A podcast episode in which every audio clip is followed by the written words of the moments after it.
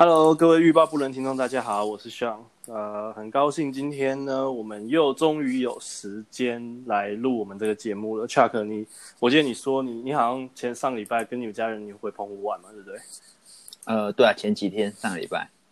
我记得你之前跟我说，因为其实其实 Chuck 本来有邀我去，那刚好我们这周末我们两家都两边家里都有活动，Chuck 他们家回澎湖玩，他们家澎湖人，然后我们家就我们家莉莉满四个月，所以有一个收涎仪式，所以我就没有办法过去。可是其实 Chuck 我蛮想问你，就是你每次都很很跟我讲说澎湖超适合就遛小孩，那我我其实我想知道，就是你要不要也分享一下，比如说你觉得澎湖就很适合带小孩回去玩的点是什么？嗯，带小孩很适合带小孩回去玩的点。第一个，我不我不是说景点啊，我是说就是就是那个理由，你知道吗？就是、我知道，我知道。对对对，就我觉得当第一个空气比较好嘛。嗯。再来一个，就比较空旷，比较比较空旷。然后再来一个，嗯，应该是比较放松，就是小朋友在那边可以，嗯，基本上有时候我们在本岛这边啊，我们是不是？呃，如果想要带小朋友去比较接近大自然的话，那我们可能就通常我们去会去山山上嘛。对。然后或者是说，如果再近一点的地方，就去公园嘛。嗯。那不管再怎么大，就是一个腹地，就是看可能公园，就算在台北嘛，去大安森林公园，那也就是那那样子大小这样子。那在高雄这边的话，像我们去，我们就会去美术馆的公园。那其实公园假日。就是一定一定人还是蛮多的，对，人还是很多，所以你很难，嗯，你很难有那种放松或者是在大自然的感觉。嗯，那我就澎湖就是澎湖人比较少嘛，然后你去那边的话，车子也少，就是就算你开车你也觉得很放松，那你遛小孩的时候你也觉得很放松，就是不需要，尤其是去海边的时候，大大的沙滩你就把小孩子扔在那边，像比较小的小小孩。就是可能像我带我儿子去的话，我们就是会铺个大大的垫子，然后让他在那边大概爬来爬去，然后或是玩个沙子，那或者是带他去踩踩水这样子。我我们就觉得大人很放松，小孩子也很放松。James 现在已经算会走路了，是不是？嗯，他可以扶站。哦，扶站。OK，对对对对对。因为我就在想说。就是想说，如果我带弟弟去，我感觉弟弟现在你知道，就是四个月刚满四个月不久嘛，然后就是连坐都还有点，就是有时候还是会有点就是歪歪的这样子。我想说，如果带他去的话，他到他到底能能干嘛？我觉得他只能坐在沙滩上吧，对不对？我大概两三个月的时候就回澎湖一趟，确实第一次回澎湖的时候是三个月大的时候。嗯、那三个月大的时候，那就其实就是三个多三个多月，就是回去收钱嘛。嗯，然后。那个时候回去，当然就是，呃，大人，大大人在享受，就喝啤酒啊，干嘛？小孩子就是抱着啊，或者是坐在旁边，因为那时候是，呃，春天天那个天气比较舒服，然后那时候应该去，那时候啊，那时候算秋天呐，秋天天气比较舒服这样子，然后，呃，再来隔一次回去的时候，那时候他就是五个月大了，那时候他就可以坐的还算蛮正的了，嗯，那是他可以坐的情况下，他就可以坐在沙滩，那可以让他去。呃，摸沙子啊，或是摸一些摸摸水啊，然后去听一些海的声音啊，去开就是算去开发他的感官。所以，所以，所以基本上还是、嗯、大概还是要等到小小朋友稍微有一点点，就是起码可以有一些一点点自己的行为能力的时候会，会还是还是会他能接触到东西还是会比较多一点。对，就是基本上应该算能坐的时候吧，嗯、能坐能爬的时候，我觉得就很 OK 了，因为。呃，我们知道小朋友他可以开始会开始探，就是等他开始可以做以后，或可以爬以后，他开始探索、嗯、探索一些新的事物，然后包含用手去摸也好，他用嘴巴去也 也也很常有，就用嘴巴去咬东西这一类的、嗯、口腔期嘛，对对对对对对口欲期，所以我觉得就是。嗯，可如果可以的话，尽可能让他接触一些新奇，就是比较不一样的新奇的事物。因为你也知道，我们我在都市这边的话，在在城市里面，大概就是，呃，如果在家里的话，就是爸爸妈妈。对。然后，呃，就算有玩具，有什么东西，我觉得很有限。我我都会想说，尽可能的带我儿子去户外，嗯、就算是公园，我也是希望去不一样的公园，可以看到不一样的东西，听到不一样的声音。我我我是倾向这样子啊，因为我我住高雄嘛，所以如果放假的时候时间比较少的话，我们就去附近的公园；时间多一点的时候，我们有时候就会开车到垦丁去，或到台东去这样子，或者是台南的山上啊这一类，嗯、就会希望说带他去看，接触不一样的东西，不管他看不看得懂，或是能不能感受到。因为其实大部分你也知道，有时候带小朋友出去，呃，都在睡觉。但 James 大概是四个多月以后出去醒着的机会就蛮高的了。哦、oh，OK OK，对对对，对啊，因为因为像像我现在我我体会到的就是，只要是出去稍微开比较久的车，滴滴登都也是都是在睡。我觉得可能就是坐车睡觉很舒服吧。嗯，对，就是摇摇着摇着摇着就睡着。对啊，对。然后我今天今天其实想要跟大家聊的是有关于就是吃副食品的事嘛。我觉得上哎上个哎快两个礼拜以前，你有你有发你有分享一篇文章。那就是你有分享一些你的做副食品的一些呃方法跟一些器器材吧，你你觉得好用的器材这样子对。然后因为刚好我们弟弟现在呃是是十哎十四号十四号的时候他满满四个月，然后我们是这一周啊，我们正式开始喂他副食品。然后那我觉得刚好你因为你之前有有分享那篇文章吧，那我也有就是我有稍微去看一下，然后包含你。分享了那个黄崇林医生说，他分享了另外一篇他的网志，有讲说副食品的一个主要入门的一些概念跟跟一些观念。我觉得，其实我看了以后，我觉得还蛮蛮不错的，因为其实我自己本身我一直知道，我一直知道说哦，有有一个有一个副食品这个这个名词，可是其实我一直不太知道到底它是是真的是副食品到底是是什么意思，而且是要来干嘛用的，所以我觉得。看了那个你你分享那篇文章以后，起码我了解说哦，就是副食品有一个很主要的一个效果或功能，就是你可以来测试你的小朋友对于什么样的食材会过敏，对不对？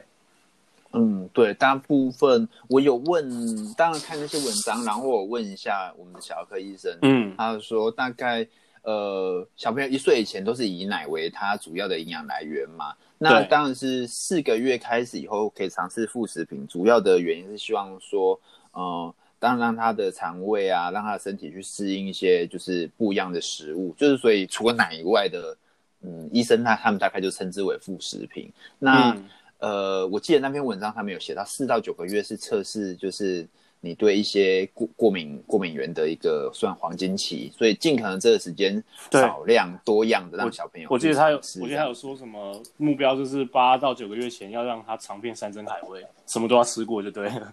对对，就是不用多一口两口三口都 OK。因为因为如果如果遇到会过敏的食材的话，吃少量也也会也会有过敏反应的，对，就是就是还是会有嗯嗯。我们我们一开始很小心，但是。呃，因为 James 现在他八个月以后，他现在快九个月了。嗯、他八个多，他八个月以后开始，我们就就不管了。一开始我们就 一开始我们还会就是很小心，特别是那时候我跟我、嗯、跟我太太那时候在讨论说，哎，到底什么时候要让他开荤？你是说什么？开始吃蛋白是不是？开始吃有肉肉类的，对对对对。嗯、但但是因为一岁之前不能吃全蛋啊，所以蛋目前我们是那个部分我们是没有还没有还没有让他试。但是就是说，哦、呃，肉的部分，因为一开始我们就是喂的都是一一些啊蔬菜泥啊，然后是你们吃的十倍粥、五倍粥嘛，然后或者是说像一些果泥，嗯、所以我们我们都尽量掺杂让他吃。但我们到最近开始就就让他直接让他吃鱼，以 前我们之前都还有吃鸡肉啊，鸡肉那一类，因为鸡鸡、嗯、肉是我们觉得这是最呃。最安全、最保险的肉，对，我们都知道，就是这个肉类，鸡肉本身比较不会有说我们的菌的这方面。如果猪肉可能也是需要特别小心，那牛肉的话也、嗯、也相对的需要需要小心。而且我们，所以我们一开始我们就以白肉为主，我们给它吃鸡肉。那就是现在我们就直接给我们最近都塞鱼肉给他吃，就我儿子昨天就过敏了 啊，真的、哦？是吃是吃什么鱼？知道是什么鱼吗？呃。知道什么鱼，但是不不太确定说，是因为有时候其实你知道，我们小时候我们我们小时候住海边嘛，那吃鱼会过敏有几个原因，一个是你是真的对于它鱼过敏，好，另外一个原因是鱼不新鲜哦，对，对，对，对，对，再来一个就是你煮的时候你没煮好，就大概就是这几个原因。有时候不是鱼的问题，有时候是煮的没煮好，哦、或是煮的过程发生什么。所以是所以是你煮的还是你老婆煮的？是我煮的，我们家都是我在煮。那呃，因为我们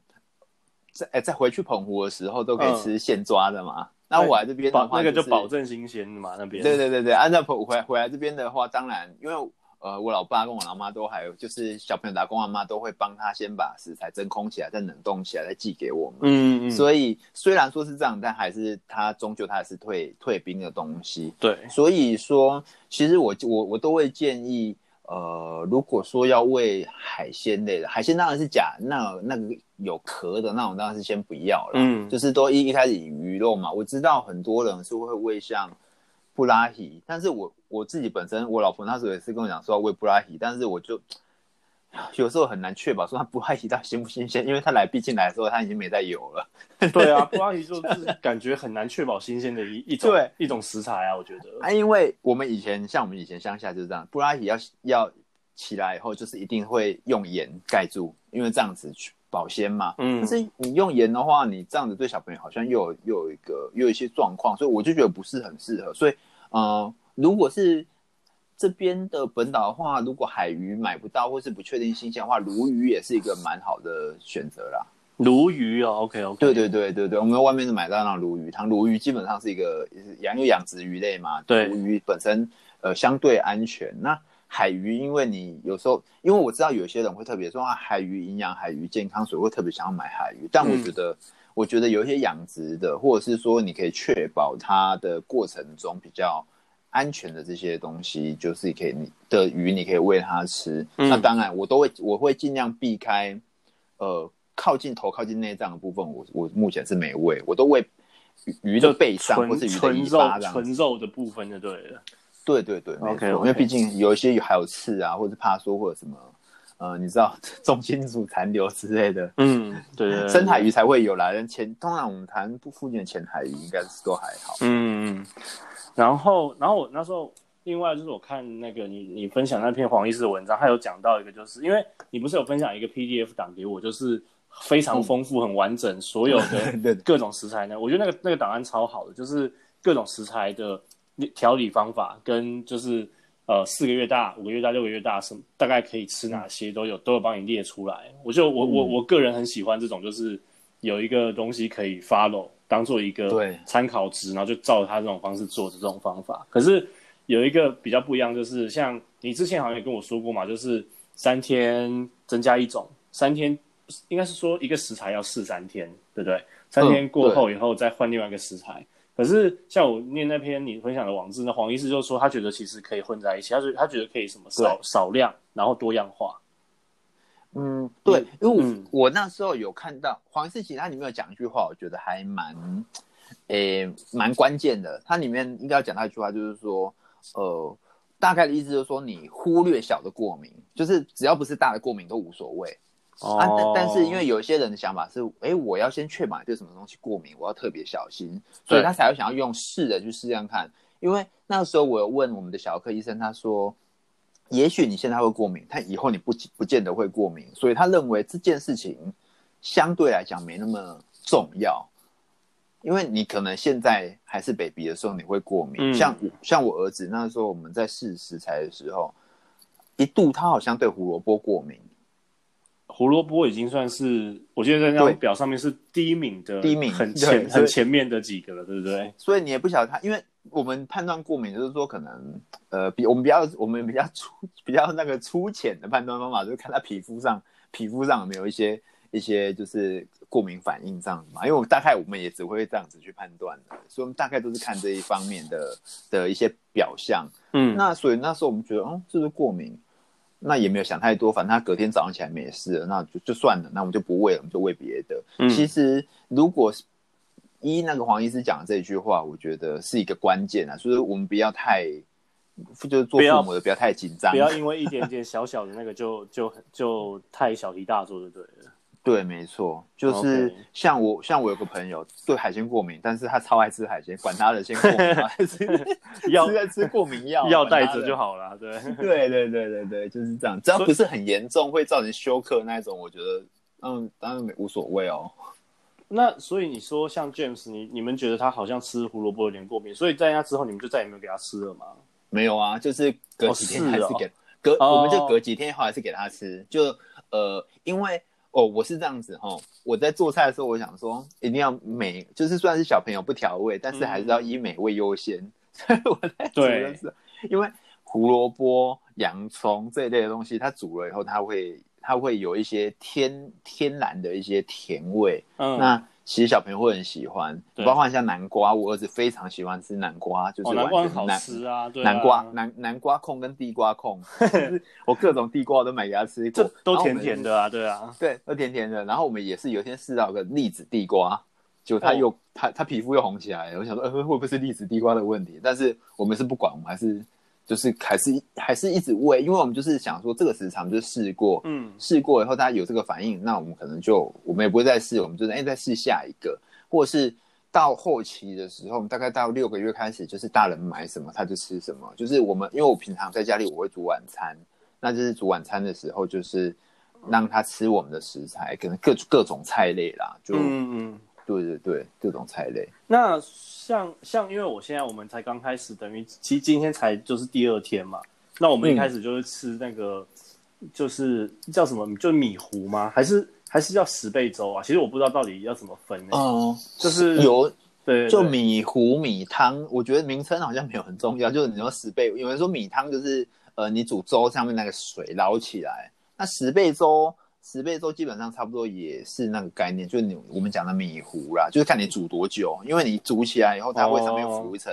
就是十倍，反正十倍粥就是就是主要就是水跟米的比例水水跟米的比例这样子。我觉得如果你把十倍粥放很久以后，它也会变成粥，因为它水会被吸掉。对，哎、欸，其实我觉得十倍粥煮煮煮完，我觉得看起来很像稀饭啊，就是我们平常吃的稀饭，然后我们就就是把它。放进那个我们有我们朋友送的那个调理机，就打一打，然后就变成就是变成就是糊状的嘛，我们就这样喂。然后我其实我觉得，我觉得 Lily 应该说，我觉得他这个小孩子就是真的很重吃吧，就是他在我们喂的第一天，其实就大概尝试了五分多钟以后，就开始开始有点顺，然后就就自己看得出来，他嘴巴会有点就是在那边夹，就是夹夹，然后这好像要吃的感觉。就是有有点在咀嚼的感觉，嗯，然后他好像就喜欢上，然后所以我们第一天大概大概就有成功喂了大概十五到二十 ml 吧，我觉得大概有这样子的量，然后今天好像喂三十，所以我觉得嗯，我觉得起码在喂它这件事情上面还蛮有成就感的。但是对啊，我我我也想问你，就是因为是一开始是为了这是米糊，我觉得这种东西很简单，可是我觉得慢慢慢慢等到。呃，之后食材多了，然后像你，像你也喂的比较有经验的，就是你有没有就是在后来就是跟 James 的这些喂他吃副食品的过程中，有没有遇到那种就是让你很挫败的一些经验，或者是你觉得就是喂的很辛苦的一些，不管是食材或者是一些方式？嗯，喂的过程中，嗯，我觉得米糊这这这个部分还算还算顺畅，嗯嗯。那但是等你开始呃。大概到大一点点的时候，其实主要是跟他的成长也有关系啦。他开始会，嗯，我我有听过的说法，就是大概他到某个程度以后，他会开始想要去拿回他吃东西的主导权，所以他会不想吃，会要吃不吃的，就是哎，到底饿不饿，饿不饿？问他吃要吃，但他等一下他又不吃了，嗯，就是他会。就是开始有一些你很无法判断的那种状况，特别是我觉得开始喂蔬菜以后，你可能会稍微难喂一点，因为呃高丽菜很好吃，像高丽菜也是很好吃的菜，但是有一些我们有时候尝试喂一些，比如说呃像小白菜，小白菜就嗯小白菜就不好吃，青江菜也不是很好吃，就这一类的菜，你在喂它，如果你要喂单一样的时候，其实它不都不好喂。所以所以像你说这些菜都是都是打成泥的这个状态下吗？对，而且这些菜打成泥不好打。对啊，你可以试试看。如果你没有，青江菜感觉打成泥还蛮难打的感觉。对，不，又是呃，我觉得一开始我遇到比较困惑，就是到底要打多顺。对。那然后，所以你会想要打很顺，你觉得这么大块，我小孩会不会噎到？那后后来去，后来其实我们就问小科医生，小科医生说。只要过得了喉咙就好了。他说其实都不会。他说因为因为全部都会搭出来，所以你不要太介意。用吞，只是会用用吞会没关系，就对。对，就是你原本的形，你原本的形状，它会一起出来这样子。哦。就所以你不要，你不要觉得，就是它它的那个消化消化系统，因为还没有还没有发展完全，所以基本上也是吃什么大什么，就跟我们像我们吃金针菇一样，那个那 个那个状况，所以你也不用太紧，就不用太紧张，就是刚刚吃的，等一下可能很快就看到他们了这样子。哦，对，OK，所以呃，我觉得一开始是这边比较呃。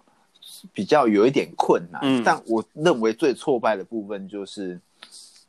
呃，你知道味道后来就是他会去剥，他会开始尝试要去剥你的汤匙，所以你会动作不快，汤匙会被他剥。你说就他不想吃的时候，是不是？他其实有时候不是不想吃，他有时候可能想要自己弄或者干嘛，他手就过来拨拨拨，他会把汤就是可能我们一般我们是不是说汤匙伸出来啊？嗯、那一开始现在很。一开始很笨嘛，就是一一只小猪，那塞过去那 啊，塞进去，那扭扭扭扭抽出来。但后来就是会变成，你要塞的过程中，他可能突然挥手就把你的汤匙打掉，东西就打翻。嗯嗯嗯。然后或是他会去拨你的碗，然后通常这时候很容易要忍六秒，因为不然你理智线容易断掉，会被性能核绑架，会生气，真的会生气，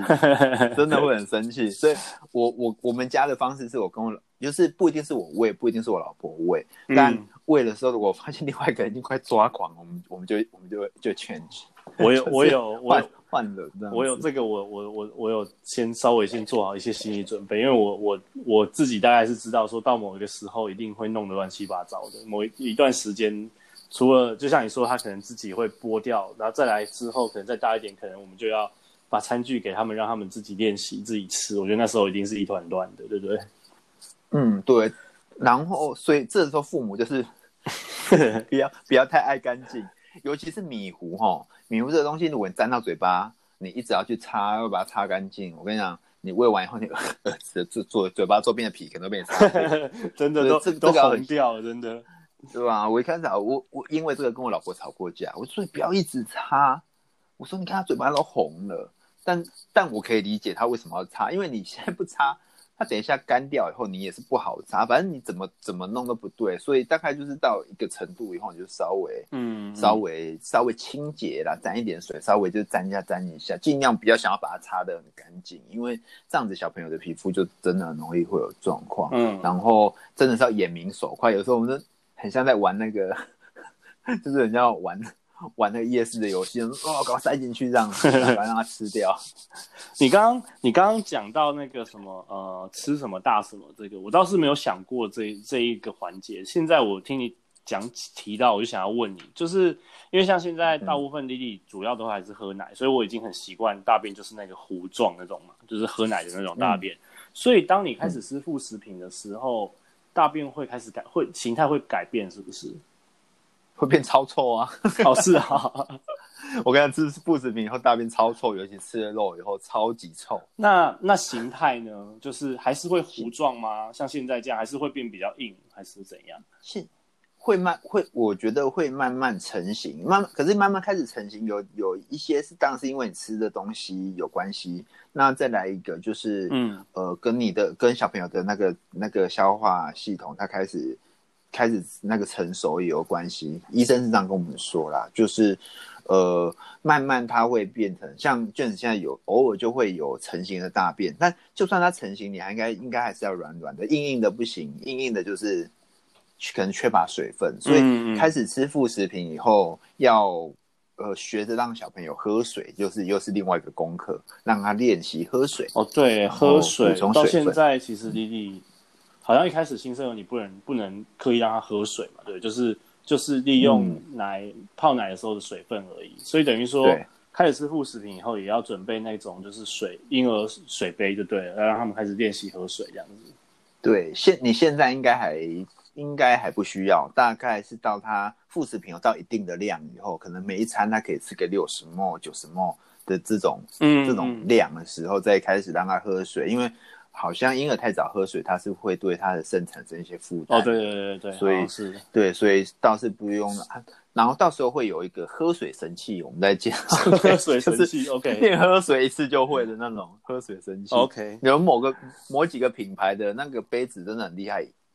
一弄就会了，就是很快就学会喝水了。嗯、OK OK，对啊。那哎，我刚刚讲什么？我想到说，就是像现在，呃，我我们莉莉是因为才。头是头两天嘛，基本上其实这只是在尝试让他试试看米糊，然后尝试让他可以训练咀嚼的这种，就是这种就是吃进去的这种动作，这种感觉，有就是让他有别于就是、嗯、因为以往只有喝奶嘛，都是用喝的，想说让他试试看有慢慢练习咀嚼的感觉，可是他还不太能代替正餐嘛，对不对？基本上量就很少，所以其实我们现在的安排其实就是。我们一样的每天的四餐还是照样喝，可是我们会在下午的时候，呃，试着让他吃个二三十 ml 的的米糊这样子。那像现在 James 八个月了，那我想要知道到八个月的时候，你们的那个奶跟副食品的这个餐的比例大概是怎么样子？呃，有有好像有一些有有几套说法，有些人的说法是说，哎、嗯，我奶一样不改变，就是。把它掺杂在奶的中间，两餐奶的中间，嗯，去让它吃副食品。那比如说八个月，八个月很多人就会给到两餐的副食品，嗯，那有些人会直接就是把一餐的奶取代掉，然后让他就是那一餐的就让他吃副食品。但我觉得这个部分完全要看你小朋友摄取副食品的一个状态，就是、嗯、呃，如果他摄取不够多，你又把他的酸奶停掉，那他一定。马上就开始闹了，就是等一下肚子饿他就开始闹，哦啊，然后或者是说你让他在太饿的情况下，你喂食副食品会很难喂，因为他会认为他很饿，而且这个东西的就是饱足的那个速度很慢，嗯、所以其实各种情况下，我我个人是比较推崇，就是照正常的状状态，在两在两餐的中间给他副食品，然后再去看他副食品的量，因为像卷子有时候他一餐副食品他可以吃到。很呃，他可以吃，就是我们小朋友的婴儿学吃的那个副离乳的那个调理器那个碗，小小的碗，嗯，他可有时候可以吃吃掉一碗面或一碗饭，哦，所以其 实他蛮其实蛮多的，对对对，对。那我们下一餐我们就看他吃的量，再决定就是要间隔多久。就我像我们就觉得，如果他这一餐吃的量已经很多了，那我们下一餐喝奶时间我们就把它拉长。我们我们是。看状况调整的那种父母啊，比较没有说一定要 follow 几个小时的、嗯、的状态，因为我们其实有时候哦、呃，因为工作忙的关系，所以我们也不是很准时的哪个时间点喂他。我们大概通常也是像你们一样，下午晚上两个时间，我们现在是喂两餐嘛，两个时间点去喂、嗯，然后再看他的状况，看他摄取的量，再决定他要给他奶的下一餐要给他奶的的数量这样子。所以，如果像你说，如果两餐，然后副食品如果吃的多的话，那你奶量就会相对减少一点，这样就对了。奶量减少，或是把时间拉长，哦，拉拉到它，对对对，对，就拉到，就把它当成一餐嘛，再往后拉这样子。嗯，因为我的经验是，副食品一般还是像我的状态是还没办法取代奶啊，但我有朋友很酷，他就是。他小孩子可以吃到一大碗面，然后再喝完两百两百四十 ml 的奶，就马上就那个超屌，然后就是就是觉得哇，然后完了以后似乎还可以再吃别的东西，就是很很厉害。但每个小朋友不太一样，有些小朋友他所以所以你你朋友他孩子多大了？多大可以吃到这样？大、呃、我一个月，哦，那很猛，那真的很猛，超猛的。他我们回去澎湖的时候，我们来。他带来我们家玩的时候，所以我们旁边看的都觉得哇，天哪，怎么那么会吃？而且他还没有停止的意思哦，嗯、就是是父母停下来，不然我们觉得他可能，也许他可以可以吃更多，他没有间隔的。哎，你你你们 James 在就是你们去做那些就是生产生产以后嘛，就是每次的带新生儿回去做这些检查，那 James 的那些什么？体重啊，身高的话，他大概都是落在哪哪大概什么百分位的那种？呃呃，我们其实不会特别去看，因为我知道，因为我们都知道说很多父母他们其实这，我觉得这是所有父母都会在意的。我我大概有几次我有瞄一下，但我们大概都在五十五十上下，五十到七十五之间，大概都有五十嗯跟七十五之间跑。嗯嗯那呃。我们后来有一次去的时候，发现他有低于五十，然后我跟我老婆就觉得，哎，是不是有点低？嗯。但后来我们回家，我们两个自己检讨完以后，我们就觉得啊，身为父母不能这样子，因为我们有问过医生，医生说其实，其医生说在二十五以上，在七十呃，在七十五以下，这个都是正常的。哦，你说那个往往前跑一点，常态分布的那中间那百分之五十就好了，对不对？对，因为它就是常态分布，嗯、所以你。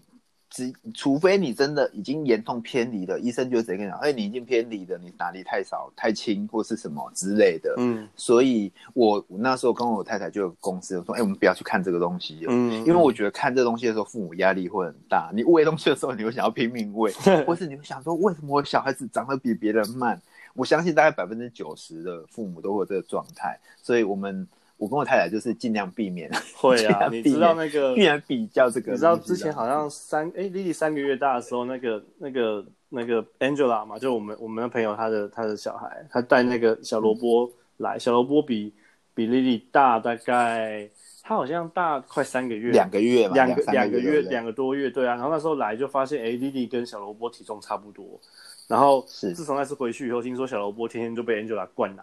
就狂灌 灌食，好可怜，真的。然后后来前一阵子又有一天又有来，就是哦，又有稍微拉开一点差距，然后然后就小萝卜就感，我们就说开玩笑说小萝卜可以松一口气了，妈妈妈不会再灌他了，不用拼命吃了。所以呃，我我知道，就是真的真的父母有时候忍不住就会想要去想要去在意这些事情，嗯。所以每天我都催眠自己说啊，没那么严重，没那么严重，不要不要不要影不要被影响，因为我们那时候都还会真的真的去拿那个生长曲线起来对哦，嗯，在哪个百分点，然后上面会有一些呃有一些资讯你可能会看，但我认为最重要的啊，就是我们我们现在是不是会有一个。宝宝手册，对，上面除了生长曲线以外，其实有一个更我我认为一个更重要的东西，因为刚刚我跟我老婆在在看一本那个小儿发展的那个书，对，我觉得更重要的是它的那个就是它的呃就是细细细部动作，就是比较那个精细动作啦，精细动作跟一些动作其他的一些比较大的动大动作动作发展，其实比较重要，所以我们其实现在。我们两个的 focus 是在动作发展上面，因为我老婆本身这方面她是比较、oh. 呃，她比较懂，所以我们其实现在开始我们会讨论是这个东西，我们我们就放弃讨论身高体重那些，对，身高体重，就是我们放弃百分比的追寻，我们就是目前不看常态分配的那个数字。那你说什么那些动作，也就是指说哦，大概到几个月大的时候，应该可以做出什么样的一些呃，身体可以做出什么样的一些。呃，动作或者是的一些伸展、延展或什么这种，是不是？对，大概类似说，哎，比如说一些呃比较大大大动作，是类似说，哎，大概多大的时候可以抬头，或是翻身，嗯、或是坐起来，然后扶站，这些都我们讲的大动作。然后细动作就是类似呃精细动作，但像比如说可以用手去拿东西，然后把东西从左手拿到右手。然后或是可以双手注视的同时把一个东西拿起来，类似像这样子的动、嗯、动作，就是我们其实比较，呃，我们现在是比较注重这一方面的发展，因为因为我老婆是说他们过往他们有看到一些状一些经验啊，其实这一些有一些假设他如果发展动作发展比较慢一点的，那可以很快的借由调整或者是一些治疗去把它矫正回来。所以我们现在其实比较关注的是这个部分。嗯嗯，OK，我跟你，我跟你们，我们丽丽跟你们就完全是反过来，因为我们丽丽就是发展的那些生长曲线都就是蛮惊人的在，在在很前面，所以我们反而就是出来，对，我们就我们就是必须也也只能为了就是这种就是这种发展曲线很很很遥遥领先的这种事情沾沾自喜，然后跟自己说啊这个。这个奶粉钱花的就是很值得这样子，可是你知道，就是说到你刚刚说到动作，我也我也我们今天其实我们我们今天才刚去做了就是检查嘛，然后就是打啊打预防针啊，然后吃那个什么轮状病毒那个那个那个口服药这些的、啊、口服药，对对对，然后我们就有顺便问医生，因为我们有发现弟弟就是他头还蛮抬不起来的，然后每次我们把他就是翻过来让他趴着，想要训练他的那个颈部后面的肌肉，想要让他抬起来的时候，他都会就是有点哭闹。然后有时候就是干脆头就这样，就是就是直接压着，他就不趴着，对，就不动了。然后后来我们就有点担心，然后我们就就去问医生。然后医生后来，可是莉莉可能有偶包吧，他就今天在医生那边，医生把他翻过来的时候，他就头就就抬的就是老高。我就想说，哎，在家从来没看过你抬这么高，怎么一来医院然后就抬这么高这样子？然后医生就说 很好，很正常啊。我我我跟医，然后我们就跟医生说，可是在家真的不是这样的，他都他都趴着。然后医生就说，哦，他这个，他就说莉莉的头头围。是百分之好像八十一还八十二吧，他说这头比较大比较重吧，嗯、所以可能抬的比较累，不想 抬。累。对啊，所以我就想说，哦，好吧，如果是如果是这样，就就是听医生这样讲啊，就那就稍微安心一点，因为我本来很担心说会不会是什么颈部后面的什么肌肉或者骨骼有什么问题这样子。哦，因为呃，我老婆是跟我讲，她因为她她工作的关系，所以其实她很之前有很多朋友会去问。嗯问他说：“哎、欸，我我女儿或儿子现在还没出现什么动作，你觉得要怎样？要怎样？”但其实因为小朋友发展就是有快慢，就是跟体重、身高一样，就是都有快慢。对，所以在某个范围内，他是可以被接受，就是大人不用太在意。因为其实有时候就是小朋友是单纯只是懒，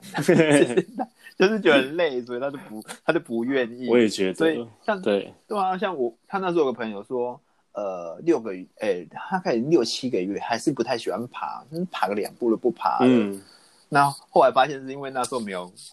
他感兴趣的东西，像后来有他感兴趣的东西以后，开始可以吃零食啊，或是吃一些米饼那一类东西，然后哇，爬的老快，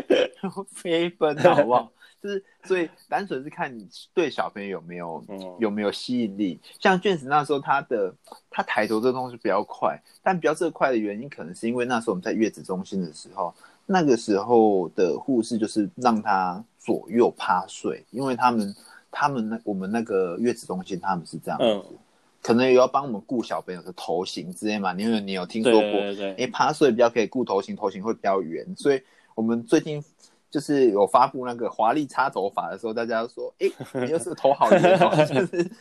大家关注的重点都都是不一样的地方，这样子。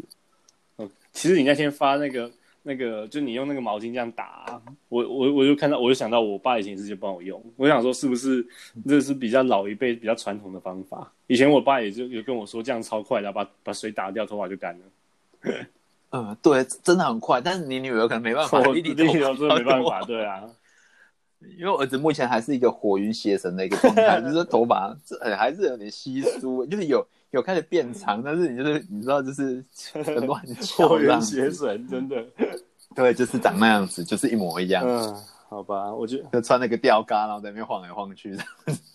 我觉得你刚刚讲到一个重点，就是要要要让小朋友做一些事情，其实要给他们一些目标跟动力，就是要不然他们其实也是会发懒的。反正人都是这样子。对，我老婆那那时候就有跟我说，呃，因为有时候我看儿子在哭，我会就是想要赶快去抱他。嗯、有有时候是这样子，然后但是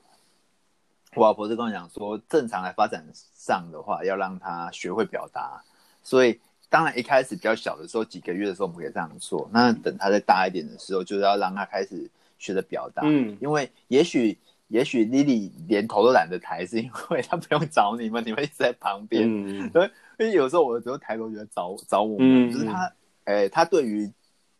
呃搜寻啊、注视某东某些东西，他感到有兴趣，这样子。也我觉得，也许有时候是一个环境造就他，可能 Lily 可能。随时就可以看到你跟你老婆，或是他躺的位置，他睡觉的位置，就是很轻松的可以看到你们，所以他连就是我们俗话说的，连头都不用 抬，就是就看得到，所以他他自然他可能觉得好，哦、那那没必要、哦。这样讲蛮有道理，改我明天来试试看，就是我们就把他趴着，然后我们就稍微离他远一点，看他会不会就是比较有那个动力和想要起来找我们在哪这样子。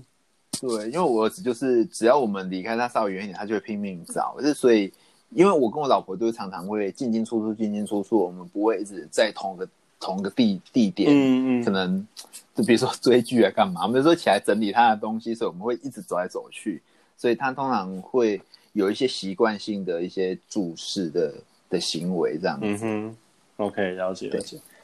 好，嗯，OK，我觉得我们我们今天聊聊蛮聊蛮多的啊，主要主要是讲就是副食品的。因为对我来说，我觉得我才刚入门，所以我觉得今天算吸收到蛮多一些资讯，然后也大概可以，大家可以预预预想到一些可能之后你说，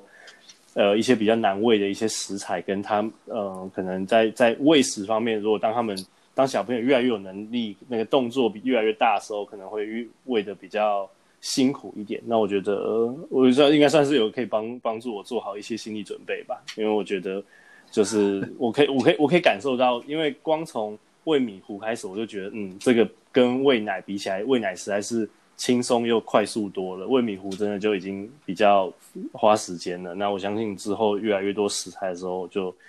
我相信喂食是会越花越多时间的一个过程。不过，但也没办法，就是必须要帮助他们培养这样子能力嘛，这样子。对，OK，好，那我们今天就先聊到这边，那我们就下周继续。拜拜，大家拜拜。